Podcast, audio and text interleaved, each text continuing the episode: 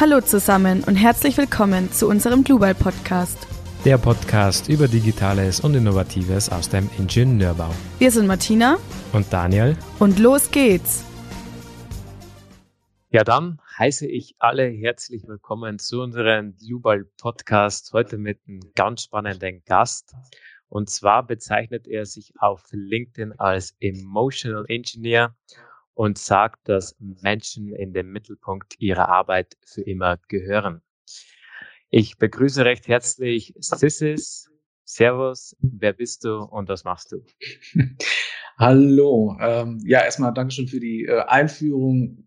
Tatsächlich, Sissis Kamarianakis, äh, 45 Jahre alt, aus dem schönen Ruhrgebiet und äh, freue mich erst einmal hier bei euch sein zu dürfen. Und du hast es schon sehr schön gesagt, ne? der Emotional Engineer. Viele Leute sagen sofort, bitte was?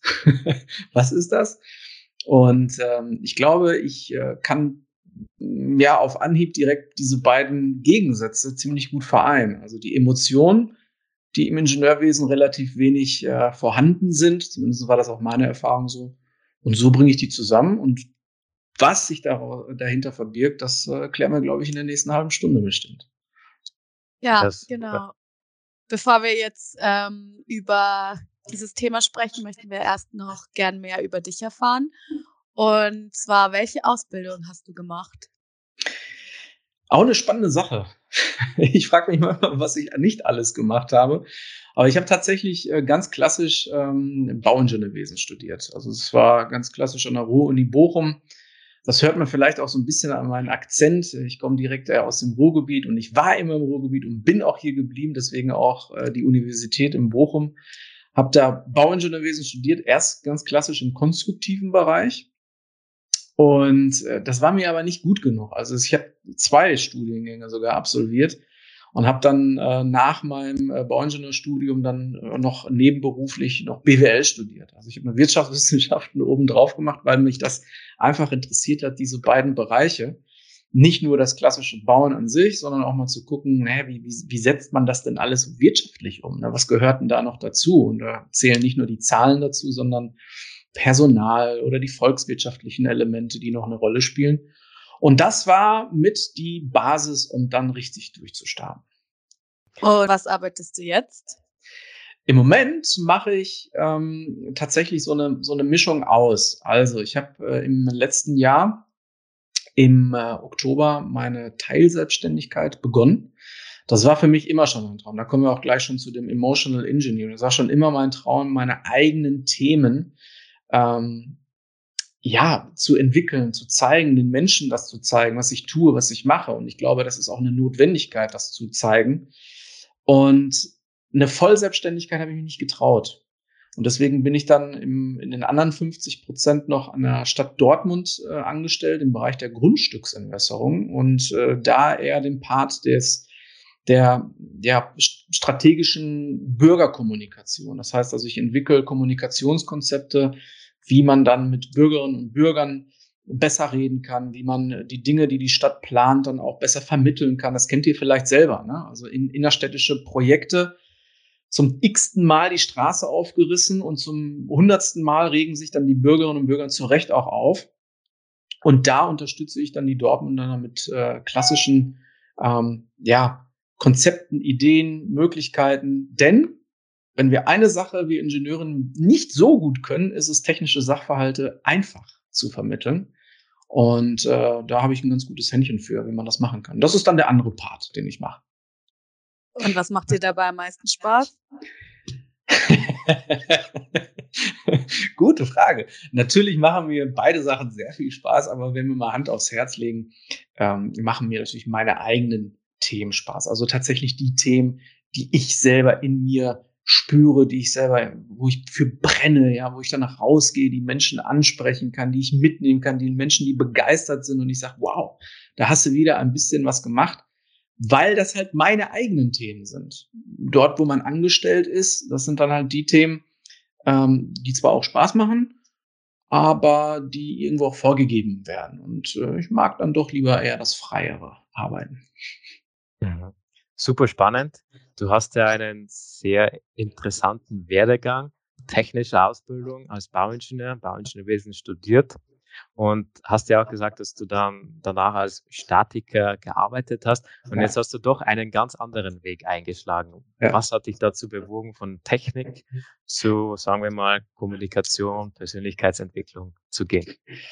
Auch eine sehr spannende Sache, Daniel. Ähm, also machen wir uns nichts vor, dass das technische Studium und, und das Arbeiten in der Technik, ich habe ja auch noch promoviert, ne? also ich war ja noch in der mhm. technischen Wissenschaft ja auch noch äh, sehr lange unterwegs. Dafür muss man brennen. Ja, das macht man ja nicht einfach nur so. So, und das, das hat mir auch sehr viel Spaß gemacht, keine Frage. Es hat mir Spaß gemacht, äh, Häuser zu konstruieren, zu bauen, zu rechnen, Bauleitung zu machen und die Spannung bis zur dritten Nachkommastelle noch zu berechnen das ist alles schön und gut. Ja, das ist alles auch wunderbar. Allerdings merkst oder habe ich gemerkt, boah, irgendwie so, das macht mich nicht so wahnsinnig glücklich. Und wenn man mich jetzt noch besser kennt, dann würde man relativ schnell merken, ja klar, der, der, der Junge, der hat ja auch jahrelang immer wieder auf Bühnen äh, oder war relativ häufig auf Bühnen. Ich habe eine sehr starke extrovertierte Ader. Das heißt, von klein an auf war ich äh, im Theater unterwegs. Ich äh, singe regelmäßig. Ich war in Bands. Ich habe äh, alles, wo man, wo man nach außen geht, also wo man in Kontakt mit den Menschen ist, war die andere Facette von mir. So, und jetzt hast du zwei Dinge. Auf der einen Seite dieses klassische technische und auf der anderen Seite diese Art und Weise mit Menschen zu interagieren. Und das konnte ich in der Art, wie ich es mir vorgestellt habe, im technischen Bereich nicht mehr. Das das war auch sehr schwer, das übereinander zu bekommen. Wo ich das das erste Mal gemerkt habe, dass es funktioniert, war als äh, wissenschaftlicher Mitarbeiter an der Uni, wo ich dann die Studierenden hatte. Und da habe ich das erste Mal gemerkt, mega. Das mhm. ist genau das, was, was mir sehr viel ähm, ja, zurückgegeben hat, Erfüllung gegeben hat. Wenn ich die Studis gesehen habe, die dann an meinen Lippen geklebt haben, weil ich gesagt habe, hey, das, ist, das haben wir jetzt verstanden. Du hast es so erklärt und das war gut. Und die Leute sind vorbeigekommen, haben mit mir darüber gesprochen. Und das war das erste Mal, wo ich gesagt habe, hm, eigentlich müsstest du mehr mit den Menschen machen. Vielleicht eher weniger das Fachliche, mehr mit den Menschen.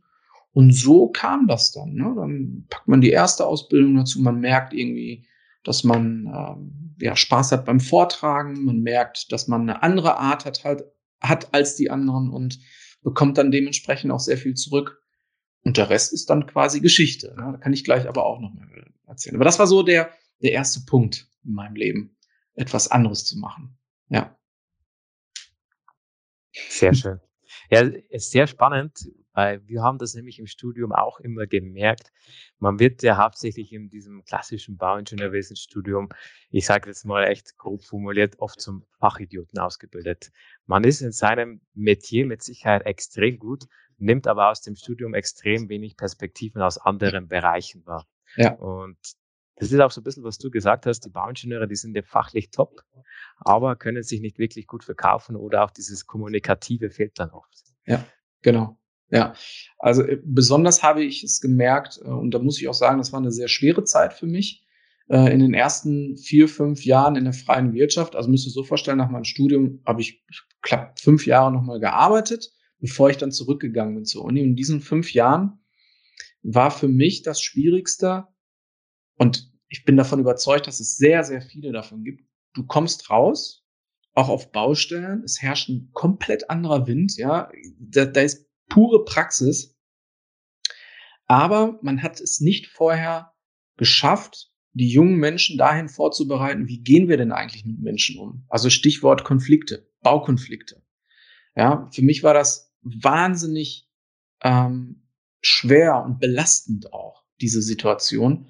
Und das, das war, ich war völlig überfordert, ja. Und ähm, das war für mich oder ist immer mittlerweile noch auch eine, ein, ein Punkt, die Menschen da dahingehend zu unterstützen, zu sagen, ja, es gibt eine Möglichkeit, wie wir miteinander wertschätzend umgehen können. Es gibt eine Möglichkeit, wie wir mit Baukonflikten umgehen können, wie wir kooperativ miteinander auch besser arbeiten können. Das sind alles Dinge, die ich leider in einem Studium vermisst habe. Und du hast recht, Daniel. Sehr aufs Fachliche bezogen. Wir sind geniale Ingenieure und Ingenieurinnen, keine Frage. Aber das Menschliche hat gefehlt. Ja, und das hast du auch sehr wenig auch von den Assistenten bekommen. Dann ging es ja meistens immer nur darum, ja, das ist hier eine Aufgabe, rechne mal, gut ist. aber diese ganzen Social oder Human Skills, wie ich das sage, äh, zu wenig. Und dann frage ich mich, ja, zu was führt das denn gerade? Ne? Führt es dann dann dazu, dass wir uns mehr miteinander, mehr miteinander kämpfen oder sollten wir nicht lieber da hingehen und sagen, hey, wir können so geniale Sachen machen, dann lass uns auch einen Weg finden, wie wir das gemeinsam auch schaffen können, ohne dass wir uns ständig streiten oder kurz vor dem nächsten Burnout sind. Ja, genau. Und wie, wie hilfst du jetzt diesen Leuten, also was ist dein Ziel? Wie unterstützt du die Leute dabei? Mhm. Also mein Ziel ist es, ähm, ich bin, fangen wir mal vielleicht so an, ich bin absoluter Verfechter, vielleicht hast du das ja schon mal, die Philosophie gehört des, des New Work, des neuen Arbeitens, wo die Menschen als selbsterfüllt sind, selbstbestimmt, ähm, wo wir ähm, ja sich auf uns selbst besinnen, wo die Stärken tatsächlich auch wahrgenommen werden, wo du selbst Führung erlebst. Also ich sage, ich bin auch immer einer, ein, ein Verfechter von wenn du es schaffst, dich selbst zu führen, dann kannst du es auch schaffen, andere Menschen zu führen. Ja.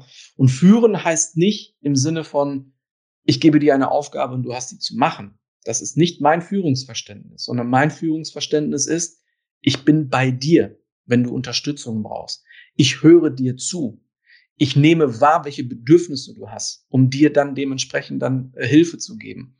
Also eine, eine Umkehr dieses klassischen Führungsstils, äh, hin mehr zu mehr Menschlichkeit. So und wie setze ich an? Gerade in unserer konservativen und sehr traditionellen Branche ist es schwer, ein solches Mindset drüber zu stülpen. Das möchte ich auch gar nicht.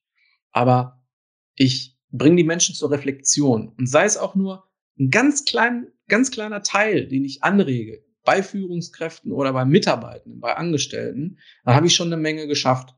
Das kann beispielsweise sein, im Moment sehr stark nachgefragt in ähm, Kommunikationskurse. Ja, also wie muss ich mit den Menschen auf Baustellen sprechen, dass wir uns miteinander verstehen? Ja, worauf kommt es an? Und da gibt es auch verschiedene Modelle. Das ist ein Punkt, wo ich äh, im Moment sehr stark unterwegs bin. Jetzt Montag, kommende Montag, Dienstag bin ich ähm, in, einer so Tiefbauabteilung. Da geht es dann um Persönlichkeitsentwicklung. Also sind sechs, sieben Teams, äh, Teammitglieder, und äh, die, die möchten gerne mehr über Self-Leadership erfahren. Also wie sie mehr zu sich selbst finden, ja, damit die den Job dann als Führungskraft in dieser Tiefbauabteilung besser machen können. Und ähm, ja, da gibt es mittlerweile immer mehr Interessenten, die sagen, ey, das finden wir cool, das finden wir richtig klasse. Ähm, und ich werde regelmäßig mittlerweile angefragt. Es wird immer mehr. Vielleicht noch eine andere Sache. Daniel, das, die, diese Kunde nehme ich mir noch. Ähm, Thema integrierte Projektabwicklung. Ja, auch ein super spannendes Thema. Und da bin ich gerade zum Beispiel auch im Gespräch mit einigen Bauunternehmen, die nicht klassisch als Arbeitsgemeinschaft fungieren sollen, sondern es geht hierbei darum, dass die aus diesen verschiedenen Bauunternehmen, die sind, das sind insgesamt dann 30, 40 Leute, die an dem Projekt arbeiten. Aber Ziel ist es, aus diesen drei verschiedenen Unternehmen ein neues Team zu formen. Aber wie geht das? Ja, das funktioniert nur, indem man dann gemeinsam an einer Sprache arbeitet, gemeinsam an Werten arbeitet, gemeinsam an einer Kultur arbeitet, gemeinsam an Regeln arbeitet.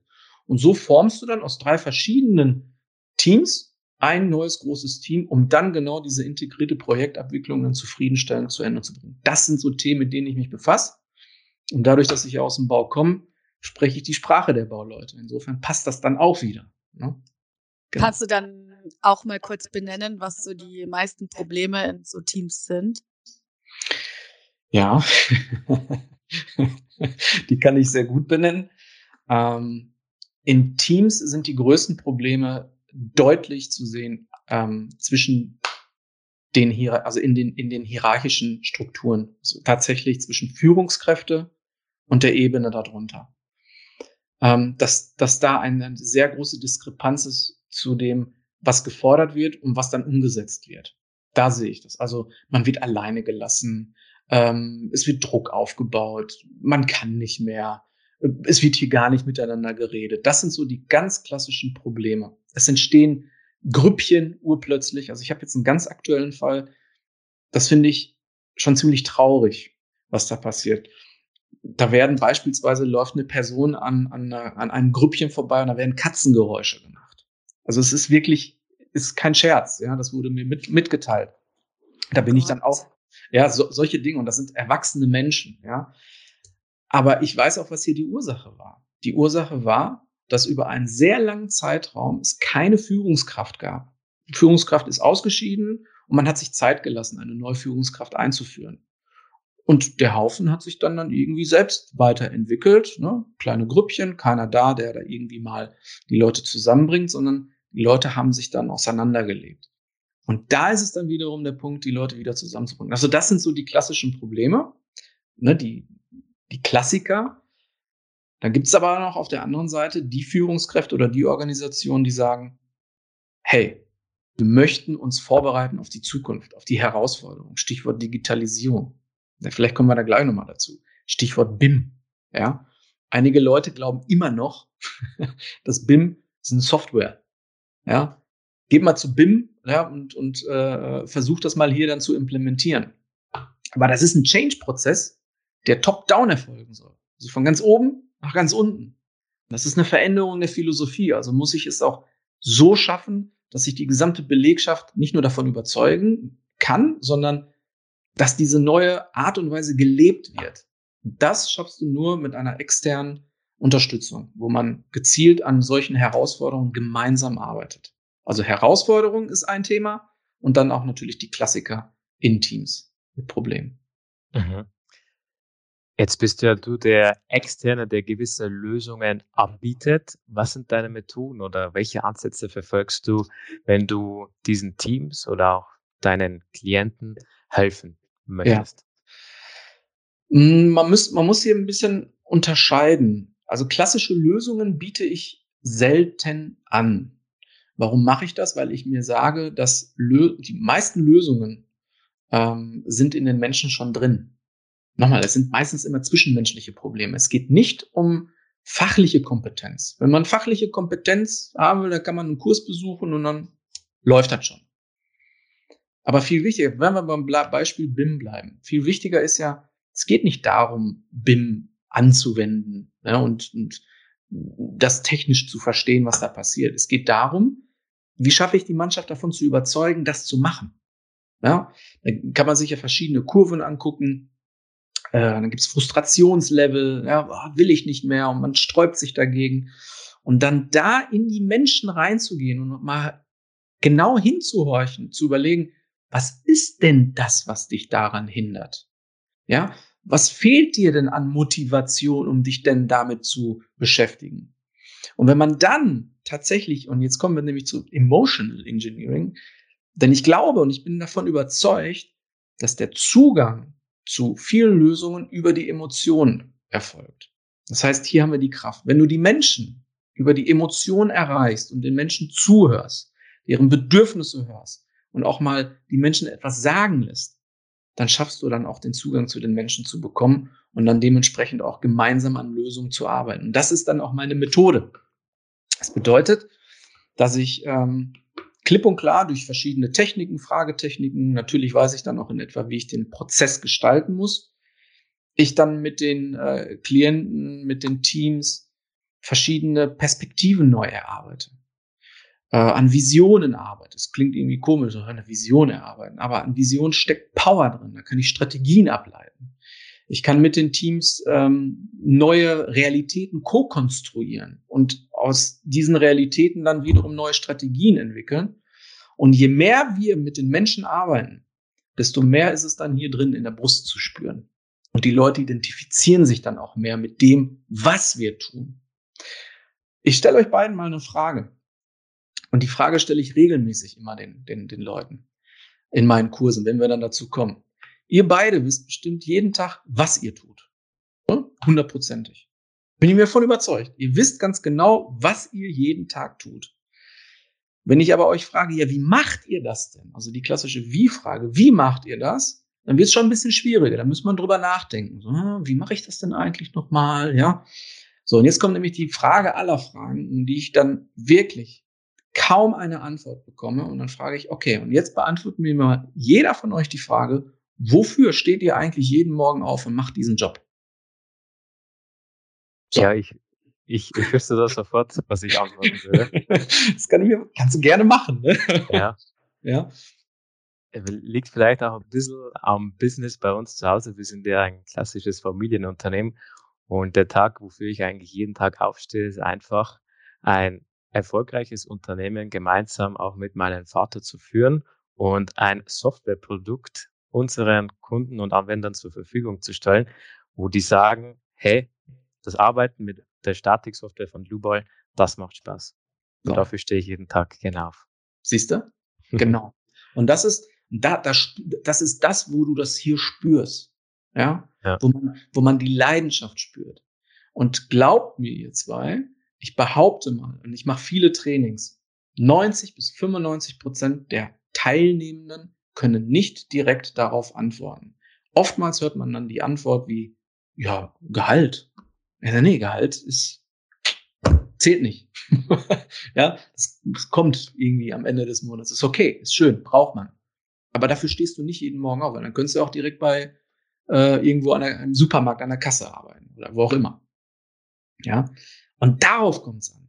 Und wenn du das erreichst, mit den Menschen hier drin bist, in der Seele drin bist, dann schaffst du es dann auch tatsächlich verschiedene Change-Projekte äh, anzugehen, neue Ideen reinzubringen, äh, mit Menschen auf einer Ebene zu kommunizieren, wo es dann wirklich um das, um den Menschen geht. Und dann funktioniert es auch mit der Technik. ja. Und also ich weiß nicht, ob die Frage vielleicht auch zu grob ist oder so, aber welche Ansätze hast du da? Also welche Methoden verwendest du? Oder ist es einfach nur, dass du mit den Leuten sprichst, so wie jetzt mit uns gerade? Nein, nein ähm, nee, das sind ja nur Impulse, die ich reingebe. Also du musst das, musst das so vorstellen, ich bin ja noch auch ausgebildeter äh, systemischer Coach ne? Und äh, habe noch Baumediation gemacht und so weiter, also noch Teamcoaching, also mehrere ähm, Ausbildungen noch zusätzlich in den letzten Jahren absolviert. Und ich rede jetzt hier nicht von diesen klassischen Coaches, die man dann auf Instagram sieht, die dann sagen, ich mache dich in äh, fünf Wochen zum Millionär. Darum geht's nicht. Das richtige Coaching ist, du bist Prozessbegleiter. Das heißt, du bist Experte eines Prozesses. Experten, Fachexperten sind die anderen Menschen. Und man arbeitet stets mit Hypothesen. Also wenn ich reingehe in ein Team und ich weiß ja schon im Vorfeld in etwa, worum es geht, arbeite ich mit Hypothesen und überlege mir auf Basis dieser Hypothesen, okay, ich stelle jetzt also gerade die Hypothese auf, es könnte ein Problem auf der Werteebene sein. Das heißt, ein Team hat zum Beispiel keine, kein Werteverständnis. Der eine macht so, der andere macht so. Und könnte dann gemeinsam überlegen, welche, welche Möglichkeiten gibt's da? Und da gibt's dann verschiedene Methoden oder auch Tools, die man dann anwenden kann. Gibt's eine Reihe an Tools. Also ich, ich, ich könnte euch gleich mal eins, eins benennen, ähm, wo man dann gezielt dieses Tool dann anwendet. Und auf Basis dieses Tools kommen dann Ergebnisse heraus. So. Und wenn du diese Ergebnisse hast, dann was ich dann immer mache, ist, dass die Leute immer wieder in Interaktion sind, sich austauschen, bewusst werden, Perspektiven wechseln, äh, das nochmal reflektieren, bis hin zu dem Punkt, okay, was sind jetzt unsere ersten konkreten Schritte, damit ihr das hier in dem Team umsetzt? Und das, was ich jetzt hier in drei, zwei, drei Minuten erzählt habe, kann einen ganzen Tag dauern. Also als Beispiel. Ich war vor kurzem noch an einem Team, ähm, da haben wir uns an dem gesamten Tag haben wir nur eine Retrospektive gemacht. Retrospektive heißt, was ist seit dem letzten Mal gut gelaufen? So, wurde denn schon mal diese Frage mal gestellt? Also ich, ich kenne es kaum, dass mal so eine Frage gestellt wird. Also was ist seit dem letzten Mal gut gelaufen? Was waren die Herausforderungen?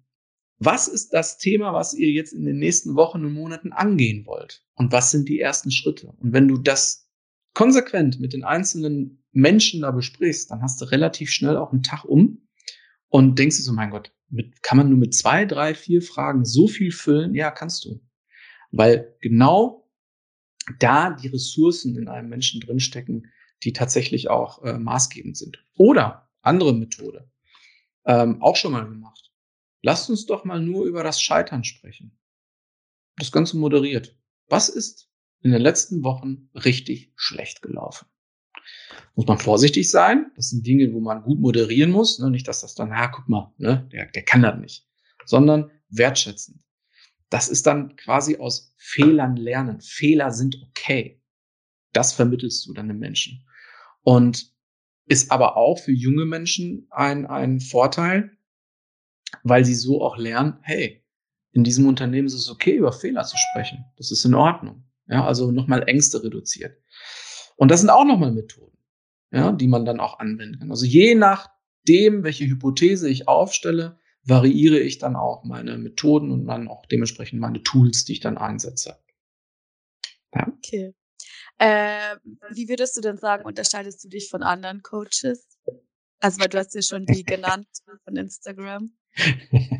genau, das ist einmal der, der, äh, also ich glaube schon, dass das ein wesentlicher Unterschied ist. Also ich unterscheide mich natürlich dadurch, dass ich A aus dem, aus dem technischen Bereich komme. So, ich glaube, äh, solche Typen wie mich gibt es selten. Und ich habe da zumindest, ich muss es niemandem beweisen, dass ich, dass ich technisch was drauf habe. So, da hast du schon mal eine, eine bestimmte ähm, Eingangsbarriere weg. So passt. Okay, der wird akzeptiert. So, das ist schon mal ein riesengroßer Unterschied. Und ich glaube aber, mein, mein absolutes Markenzeichen, mein USP, wie man immer so schön sagt, ist meine empathische Art und Weise, wie ich mit Menschen umgehe. Ähm, diese Art und Weise, ich, ich manchmal sage ich, ich weiß nicht, ob man sagt, das ist eine, also ich habe, ich sehe es selten. Es ist irgendwie so eine Art der Gabe. Ich höre Menschen gerne zu, ohne denen jetzt irgendwelche Ratschläge zu geben. Ich bin sehr da, ich bin sehr nah am Menschen, sehr, sehr emotional am Menschen, sehr empathisch und ähm, das brauchen Menschen. Und das, das wird viel zu wenig nicht nur vorgelebt, sondern auch erlebt. Und diesen Zugang, den ich ermögliche, ich behaupte mal, dass ich innerhalb von wenigen Minuten die Menschen äh, dahingehend bekomme, wo ich sie haben will, nämlich zu sich selbst. Und dass die dann auch tatsächlich dabei sind. Und das unterscheidet mich schon von anderen.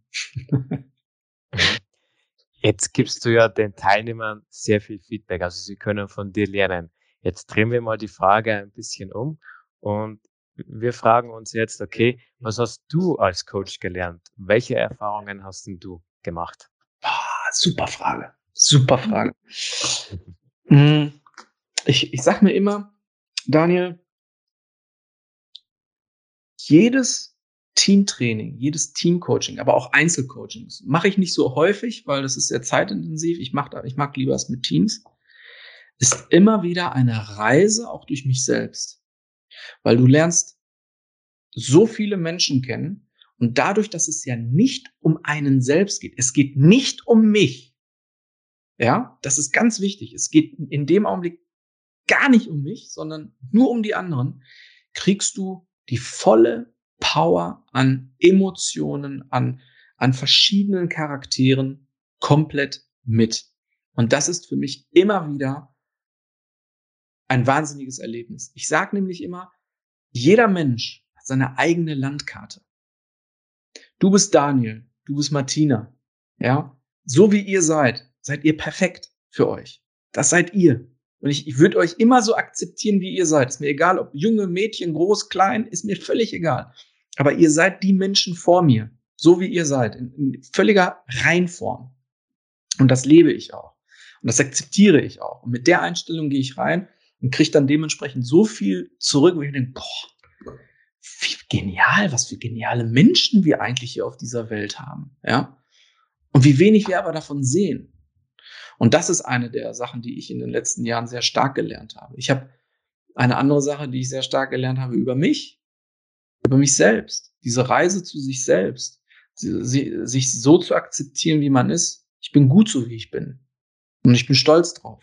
Ja, ich sage immer zu mir selbst, ich bin klug. So, es hat nichts mit Arroganz zu tun, sondern ja, ich bin klug und ich kann das. Und wenn ich etwas nicht kann, dann sage ich, ich kann das noch nicht.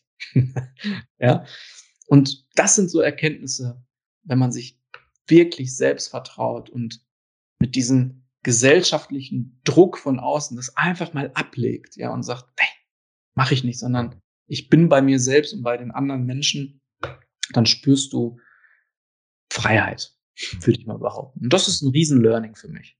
Ja.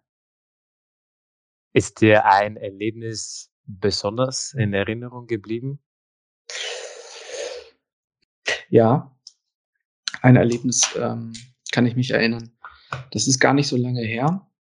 Und da hatte ich ein Team-Meeting, haben das dann irgendwann mal in der Mitte zu Einzelgesprächen umfunktioniert und da hatte ich das Gespräch mit der ähm, Abteilungsleiterin. So. Und wir haben eine Methode, kann ich mal erklären, wir haben eine Art Aufstellung gemacht, eine Teamaufstellung. Also sie sollte auf dem Boden ihr Team aufstellen mit Kärtchen, mit Pfeilen. Ne? Und da kommen dann auch nochmal verschiedene Perspektiven. Und das war auch total intensiv. Und wir saßen da, also ich sitze dann auch dann tatsächlich mit auf dem Boden. Und sie meinte dann so, Siehst ich muss dir was sagen. Ich so, was denn? Ich kann nicht mehr. Und das war für mich so völlig, das kam urplötzlich.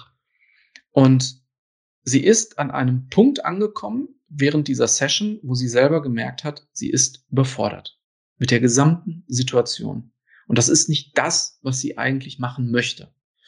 Und hat dann auch geweint. Ja, also da habe ich dann gemerkt, wie wichtig es ist, Emotionen zuzulassen. Und wir haben uns dann sehr, sehr viel Zeit genommen. Das ist auch nochmal eine, eine sehr wichtige Kompetenz im Coaching. Sehr, sehr viel Zeit genommen, das auch zu reflektieren, was da gerade passiert. Raum geben, auch mal Emotionen zuzulassen. Und das hat mich aber auch persönlich bewegt, weil ich dachte, mein Gott, wie viel Druck muss dieser Mensch haben, das alles so aufzubauen, wie sie, wie sie sich das vorstellt, nur am Ende zu sagen, oh ja, eigentlich, eigentlich kann ich das nicht. Eigentlich kann ich das nicht. Ja. Und dann fängt dann wieder gutes Coaching an, ne? die Menschen wieder dahin zu bringen, zu sagen, komm, es funktioniert, was könntest du denn tun, dass es funktioniert, hat es denn schon mal funktioniert und so weiter. Und das ist wieder ein längerer Prozess. Aber der Punkt dieses Zugebens, ich kann es jetzt nicht mehr, das war für mich schon so ein, so ein Erlebnis, was stark hingeblieben ist. Ja. Ähm, ich habe jetzt noch eine Frage und zwar wenn man jetzt zum Beispiel dieses Beispiel betrachtet mit diesen Katzengeräuschen, ich kann mir gut vorstellen, ja. dass diejenigen, die diese Katzengeräusche machen, da eher jetzt nicht offen dafür sind, so ein Coaching anzunehmen, oder? Also wie, wie überzeugt man seine Gruppe, dass man das braucht oder dass man eben ja an den Punkt gekommen ist, wo man eben nicht mehr so weitermachen kann, äh, ja. wie es gerade ist? Ja. Ähm, also der erste Schritt war, das ist jetzt ein laufender Auftrag. Also ich war da noch nicht bei diesem Team, ne? so das passiert jetzt noch, ja. sondern der äh, Abteilungsleiter ist dann zu mir herangetreten und hat mir das dann berichtet. Und ich sage, oh Gott, okay, das wird eine Herausforderung, dann bin ich bei dir. Ähm, es gibt ja die sogenannten, könnt ihr auch gerne mal googeln, die sogenannten Eskalationsstufen nach Glasel. So, ja. neun Stück. Und wenn ich solche sowas höre wie mit Katzengeräuschen, dann sind wir schon in einem Bereich, wo wir schon relativ weit oben sind. Und äh, man muss noch mal genau mal gucken. Ich glaube, bis Eskalationsstufe 5 und 6, also die ersten drei, kann man mit Coaching lösen. Und dann die danach, dann brauchen wir schon eine Mediation. Aber je weiter wir höher sind, ähm, ist Hopfen und Malz verloren. Also es gab auch mal Situationen, wo ich gesagt habe, sorry, also ich kann da auch nicht Ne, ich, ich bin ja jetzt nicht irgendwie der Messias, sondern ich versuche ja irgendwo auch den Zugang zu finden. Und ich habe mir da aber jetzt für diesen Fall überlegt, die Leute wissen, dass ich komme und es wird Widerstand geben. Und jetzt Achtung, eine Weisheit von mir. Widerstand ist immer eine Form der Kooperation. Immer. Sonst würden sie ja keinen Widerstand zeigen. Ja? Und Widerstand ist gut. Mit Widerstand signalisieren die, irgendwo will ich ja, aber eigentlich doch nicht. Was will der eigentlich jetzt von mir? Die sind aber da. Und ähm, ich muss mir dann noch mal ein bisschen Gedanken machen, wie ich die Leute abholen werde. Aber in solchen schwierigen Fällen lasse ich erst einmal erzählen. Erzählen, erzählen, erzählen und gucken, erstmal eine Beziehung aufbauen. Es kann sein, dass ich einen halben Tag erstmal nur mit denen Beziehungsaufbau mache. Also eine Beziehung zu mir. Dass sie, dass sie ein Vertrauen finden. Und wenn das passiert, und wenn ich merke, okay, wir haben jetzt ein Level erreicht, die vertrauen mir, wir sind jetzt über, den, über die Emotionen ja wieder reingegangen, dann müsste man sich in den nächsten Schritt überlegen, so welche welche Methoden kann ich jetzt anwenden, damit wir da ein bisschen mehr ins Detail gehen. Aber das ist nicht eine Sache, die jetzt an einem Tag erledigt wird, sondern das wird ein längerfristiger Prozess werden. Und in solchen Sachen kann man dann auch sehr gut, ähm, Martina, mit Perspektivwechseln arbeiten. Also die Leute vorbereiten bis zu einem Punkt, wo sie emotional berührt sind und dann die Sichtweisen ändern. Also wie würden die sich denn fühlen, würden die dann so ein Katzengeräusch mitbekommen? Aber das kriegst du nicht am Anfang hin, sondern das musst du erst aufbauen. Und das kann, das kann ein bisschen dauern. Und spätestens da hat man dann die Leute dann auch, ich will nicht sagen geknackt, sondern davon überzeugt, dass das Verhalten, was sie gemacht haben, nicht korrekt war. Ja. ja. Wie, wie lange dauert so ein Coaching? Du hast gesagt, es kann auch über längere Zeit dauern.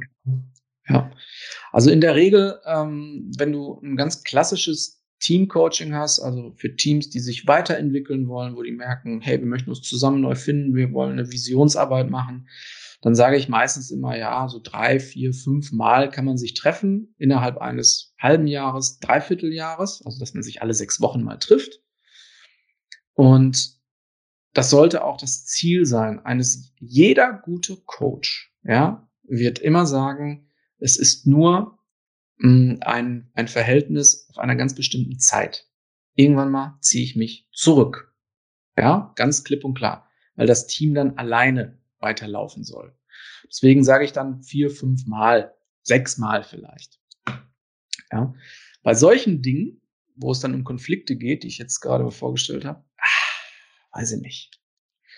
Das, äh, das kann schon nach zwei, drei Mal wieder in Ordnung sein und dann haben die dann erstmal keine Lust mehr drauf. Ich, also ich weiß es nicht. Das ist, das ist schwierig. Das ist schwierig. Ne, weil immer wieder mal dann was kommen kann. Also nochmal, da sind wir in den Eskalationsstufen weiter oben und da wird es auch schon ein bisschen schwieriger. Ja. ja. Also meine Frage ist jetzt, weil ähm, also ich meine, ich habe auch in meinem Umfeld Menschen, die eine Therapie machen oder so zum Beispiel. Und man sagt ja oft, es würde jedem vielleicht sogar gut tun, wenn er einfach eine neutrale Person hätte, mit der er einfach mal so sein ganzes Leben reflektieren kann und eben zu sich selbst findet. Und aus dem Grund ähm, ist so meine Frage jetzt, ob jeder, also auch wenn man jetzt nicht so einen krassen Konfliktpunkt hat, so ein Coaching bei dir mal machen sollte. ich bin ein guter Zuhörer, Martina. Also ich lade dich gerne mal ein, eine Stunde mal mit mir zu erleben. Ähm, ich musste nur noch einmal unterscheiden. Also Therapie ist, wenn wir, wenn wir von Psychotherapie sprechen, dann sind wir mehr in der, ich unterscheide das in Vergangenheit und Zukunft. Also Psychotherapie, da gehen wir davon aus, dass eine Krankheit vorliegt, eine Depression. Das ist eine anerkannte Krankheit. Das mache ich nicht. Ne? Also es ist ganz wichtig. Ich suche nicht nach Ursachen. Eine Therapie schaut in die Vergangenheit, nach Ursachen, nach dem Warum ist etwas passiert. Das ist eher uninteressant für mich. Wenn ich merke, in einem Einzelcoaching oder da passiert irgendetwas, wo tatsächlich Symptome da sind, die auf eine Krankheit schließen können, dann sage ich klipp und klar, das ist nicht mein Kompetenzbereich, hier muss ich leider aufhören. Ich gucke nach vorne, also lösungsorientiert, in die Zukunft. Was können wir in die Zukunft verändern? Was haben wir jetzt, damit wir in die Zukunft nach vorne schauen. Und um auf deine Frage jetzt nochmal zurückzukommen, ja, empfehle ich jedem, ähm, ein, ein Coaching zu machen. Also normalerweise ist ja ein konkretes Anliegen. Also wenn, wenn ein Team oder eine Einzelperson ein Anliegen hat, dann kann man daran arbeiten. Aber ich kann genauso gut sagen, Martina, hast du dir mal jemals Gedanken gemacht, wofür bist du denn eigentlich hier auf der Welt? Oder was sind deine Werte? Worüber lachst du gerne? Worüber ärgerst du dich gerne? Ja, woran erkennen andere, Achtung, woran erkennen andere, dass du ein Ziel erreicht hast? Andere. Ja, woran erkennst du, dass du mit dir selbst zufrieden bist? Und alleine durch solche verschiedenen Fragen, die ich dir dann stelle, wirst du ja stets gespiegelt von mir. Und du hast die Möglichkeit, einfach drauf loszuquatschen. Und ich bin einfach nur da und hör zu und stell Fragen. Und du wirst nach einer Stunde merken, krass. Das war krass. Ja. Deswegen, natürlich. das ist ein Erlebnis. Achterbahnfahrt. Und ja. wenn der Martina jetzt auf diese ganzen Fragen eine Antwort gibt, was ist dann dein Feedback oder wie hilfst du ihr dann in der Hinsicht weiter?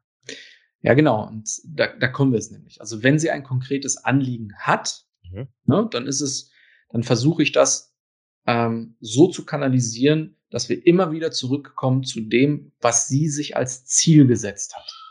Ja, also wenn sie ein Ziel hat, dann würde ich das immer wieder dann darauf zurückbringen.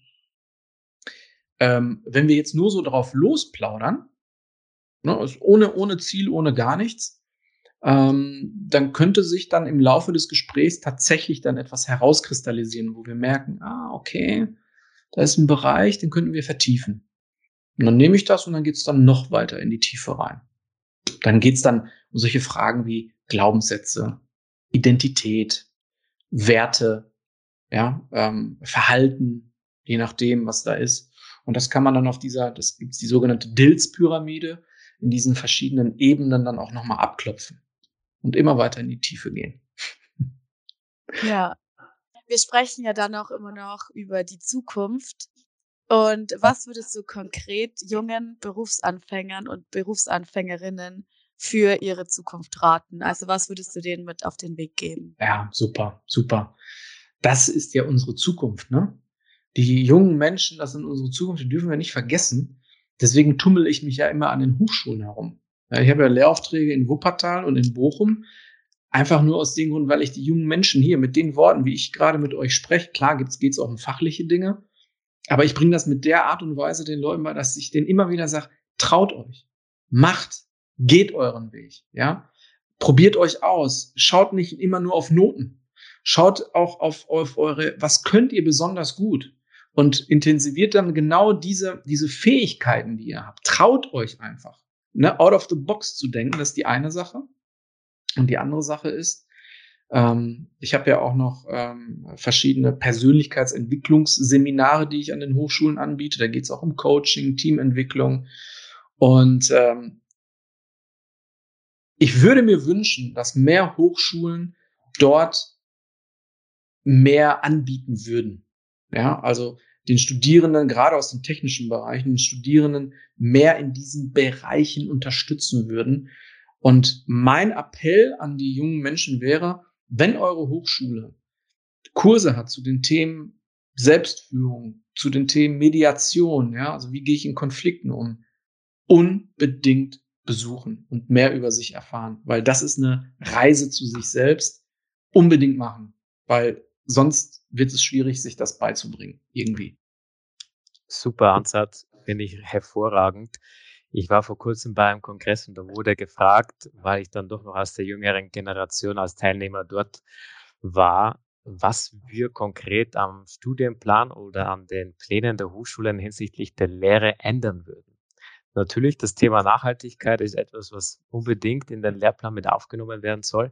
Aber jetzt hast du einen ganz spannenden Punkt genannt, und zwar auch dieses Out of the Box, also auch mal Kurse zu besuchen, vielleicht auch verpflichtend in einen gewissen Lehrplan im Bachelorstudium einführen, das einfach einen Einblick in diese ganze Thematik Persönlichkeitsentwicklung, ja. Konfliktmanagement oder auch Teamführung, ja, ja, dass einfach auch sowas, solche Themen behandelt werden, weil wir Bauingenieure oder auch andere Ingenieurstudiengänge, wir werden wirklich technisch extrem gut ausgebildet, aber diese zwischen, dieses Zwischenmenschliche, das war ein guter, gutes Wort, das geht uns halt in dem Studium doch verloren und die Aufgabe der Hochschule und der Universität sollte doch auch das Wichtigste sein, diese Leute auch auf dieser Ebene zumindest auszubilden, weil die haben ja einen ganz guten Punkt und die können diese Studenten auch viel eher erreichen, wie jetzt ein anderes Umfeld, wie jetzt ja. zum Beispiel irgendwelche Online-Kurse oder so. Ja, Daniel, äh, du, du, du sprichst mir da auch völlig aus dem Herzen. Vielleicht nochmal, damit du dir das auch vorstellst. Wenn ich mit den Studis über solche Themen spreche, sind die, die saugen das auf. Die sind nach, die sind so offen, die stellen so krasse Fragen, wo ich denke, wow, da merkt man auch, die sind noch völlig rein im Kopf, ja. Wenn ich das aber mit Älteren mache, dann merke ich schon, wie dieses, hm, was will der mir jetzt hier sagen? Ja. Und sind schon ein bisschen auf Distanz. Und deswegen ist es so wichtig, bei den jungen Menschen anzufangen, damit wir das irgendwann mal später nicht immer mit den Älteren machen sollten. Ja. Also, rein in die jungen Leute. Großartig. Finde ich super. Ich gehe vor mit der, ja. Jetzt, jetzt bist du ja Lehrbeauftragter. Für welche Fächer machst du das an der Hochschule? Also ich habe an der, an der Hochschule Bochum und in Wuppertal sind klassische technische Fächer. Ne? Also es geht um Tiefbau und Abwassertechnik. Ähm, wobei ich da aber das mit meiner eigenen Art dann vermittle. Ne? Also es geht sehr, sehr, ich, ich sage immer, es, es geht um das ingenieurmäßige Denken und eher weniger um das Rechnen. Aber an der Hochschule Bochum habe ich auch noch mal insgesamt äh, sind das pro Semester zwölf Semesterwochenstunden sind das, glaube ich. Nee, Moment, acht Semester, sorry, acht Semesterwochenstunden äh, zu den Themen Teamentwicklung, äh, Self-Leadership, Mediation und Resilienz. So, und das, und die sind explizit für technische Leute. Und die Kurse sind voll. Ja, die sind voll. Gibt keinen Frontalunterricht, sondern ich zeige denen, immer Methoden, wie man sich selbst reflektiert, äh, wie man, wie man, ja, wie man mit Menschen umgeht. Und ähm, die finden das großartig. Die finden das mega, die jungen Leute. Super. Ja. Die, die jungen Leute hast du jetzt gerade gesagt. Was ist mit ja. den erfahrenen älteren Leuten? Du hast ja gesagt, hm, wenn du da so mit deinen Themen ankommst, dann schauen die zuerst mal so ein bisschen verdutzt. Hm, was will mir der da sagen? das hast du so schön gesagt. Ähm, ähm, was sagst du über diese Menschen mit der Einstellung auch? Ich habe schon 20 Jahre lang Erfahrung und du erzählst mir da jetzt mit Sicherheit nichts Neues.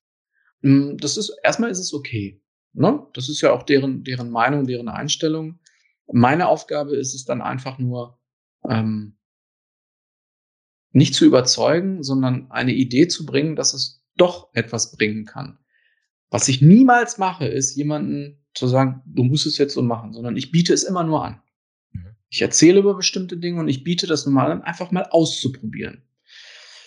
Ich sag mal, wenn es bei den Studis 95 Prozent sind, die offen dafür sind, würde ich sagen, bei den Älteren 60, 70 Prozent. Ne? So, da, man merkt schon, das ist, ein, das ist ein Unterschied. Nicht alle kann man erreichen, aber das ist auch nicht das Ziel, mein Ziel, sondern mein Ziel ist es, so viele wie möglich zu erreichen. Und ähm, ja, das, das reicht dann auch schon. Es dauert ein bisschen länger, aber es funktioniert dann am Ende des Tages. Ja. Sehr schön. Martina, möchtest du noch was fragen?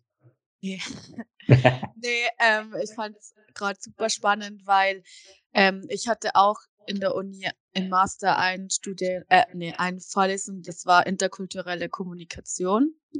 Ähm, wir haben da verglichen die Kommunikation zwischen ja, in den verschiedenen Ländern, also in Deutschland, in Südkorea und in Peru. Also drei komplett unterschiedliche ähm, ja, Kulturen. Und ich meine, ich weiß nicht, wie, inwiefern man das jetzt vergleichen kann, aber ich fand das auch äh, sehr spannend und man musste sich auch selbst sehr überwinden, weil wir natürlich auch äh, das dann immer machen mussten.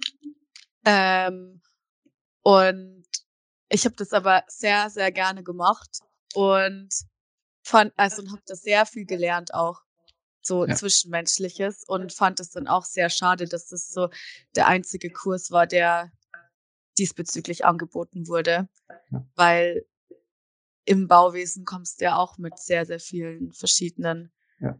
äh, Nationalitäten zusammen, die halt einfach alle unterschiedlich ticken und ja, damit muss man halt klarkommen. Und guck mal, ne? Du hast einen Kurs gehabt und überleg mal, was der mit dir getan, gemacht hat. Ja. Du spürst ihn ja immer noch, diesen Kurs.